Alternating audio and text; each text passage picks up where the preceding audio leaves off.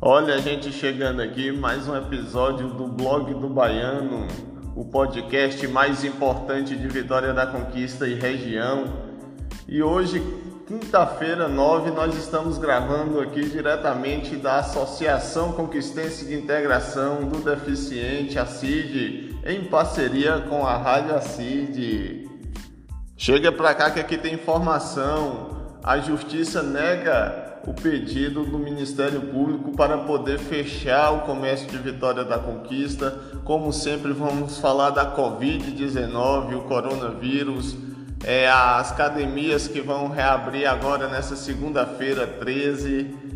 Vem para cá, ainda tem Caroline Quaresma falando de capacitismo, citando alguns exemplos. Então fique aqui comigo.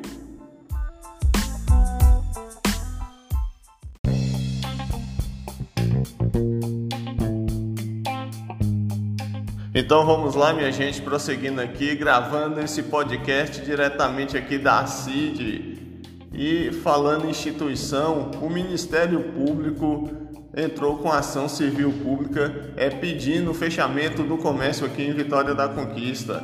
A prefeitura preparou a sua defesa, os laudos, né, técnicos e científicos, e a, e a justiça entendeu que o comércio de Vitória da Conquista deve permanecer aberto porque o risco de falência do sistema de saúde é, do município não existe.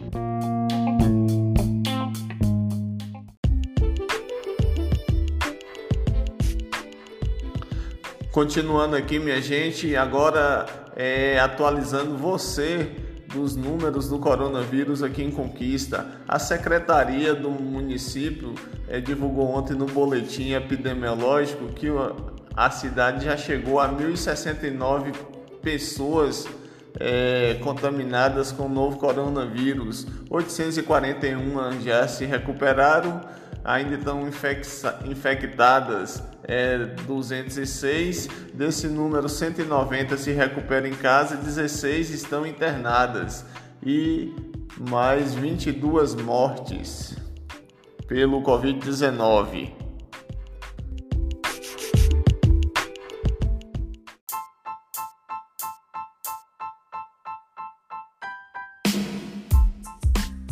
Vamos que vamos aqui para as vagas de emprego nessa quinta-feira. É, o Cine Bahia, aqui de Vitória da Conquista, divulgou várias vagas, entre elas para pessoa com deficiência, né? Planejamento, no caso aqui é assistente de planejamento.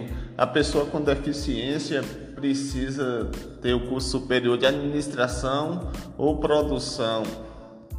Falando agora das outras vagas disponíveis, tem para administração, precisa ter o curso de informática, o curso básico, entender de, computa de computador, né? É, vendedor com experiência em madeireira, nas comunicações, ter experiência de cabeamento, instalar internet, essas coisas. E o candidato interessado mandar o currículo com o PIS ou então com o CPF para e também, né, falando da vaga, apontando a vaga de interesse, que é cinebahiaconquista@gmail.com.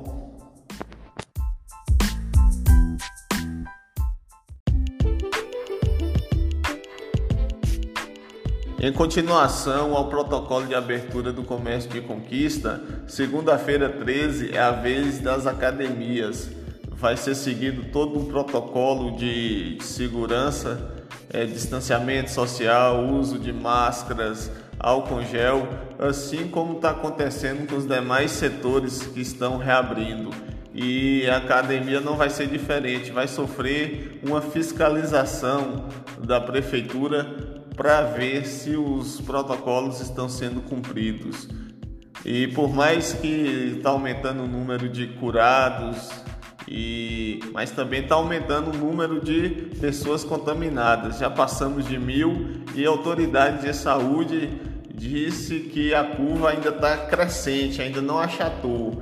Então vamos aguardar aí os próximos dias e o desdobrar dessa novela chamada Coronavírus né, que afeta o comércio e a maior crise sanitária do século.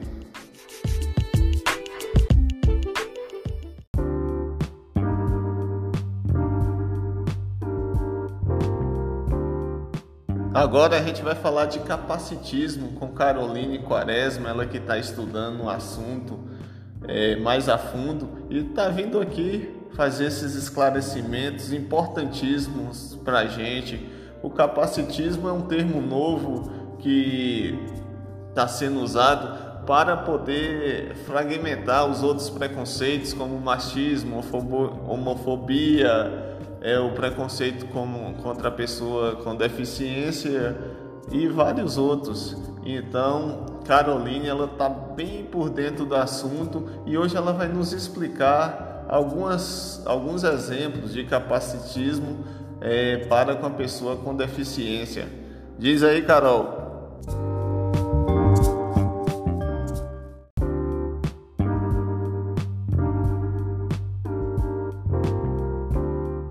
Marcelo, continuando a nossa série sobre capacitismo, hoje eu vou compartilhar com você e antes disso eu vou lhe parabenizar pelo exemplo que você deu no áudio postado que eu dei início sobre o capacitismo, quando você deu o exemplo de uma atitude capacitista.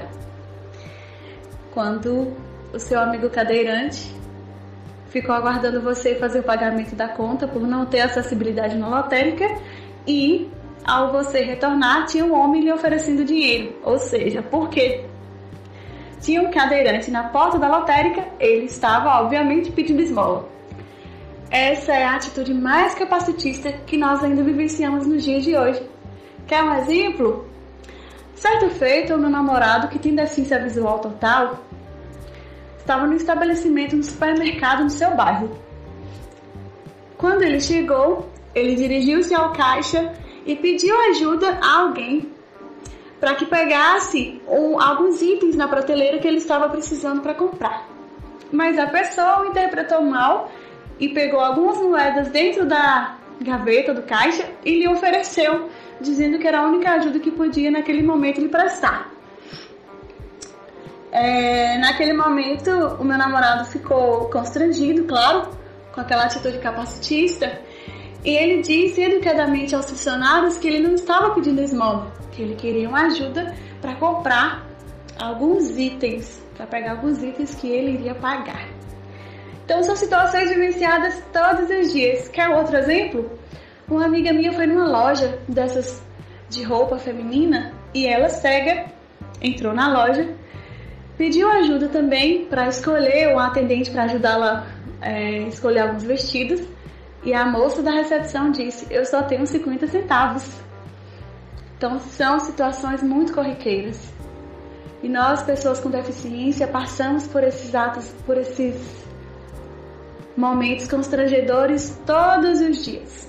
Seja na porta do ônibus, seja entrando no ônibus, seja na porta de um banco, de uma lotérica, sempre alguém vai nos confundir com algum esmolé ou com uma pessoa que é dependente de outra, ou atribuir várias deficiências a, a uma. Então, essa é uma atitude capacitista que eu queria falar hoje, que é isso de as pessoas atribuírem é cego, pede esmola, é cadeirante, pede esmola, sem olhar pelo menos como é que a gente está vestido. Claro que existe uma diferença muito grande de quem está pedindo esmola para quem não está. A começar pelas roupas, né? A começar por como se posiciona, se está mal cheiroso ou não. Mas por sermos deficientes, acabamos passando por esses atos vexatórios o tempo todo. Então é isso. Hoje eu fiz esse comentário aí sobre essas atitudes, atitudes capacitistas e amanhã tem mais.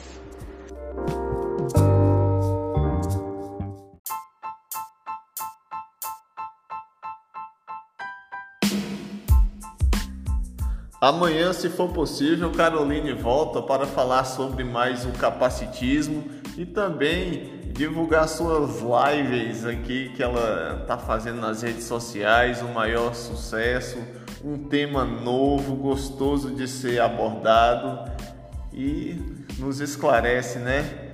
Deixa a gente bem informado que às vezes até sem querer nós cometemos preconceitos.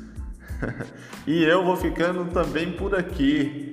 Quero dizer que o podcast mais importante de Vitória da Conquista e região, Blog do Baiano, juntamente com a parceria da CID, volta amanhã.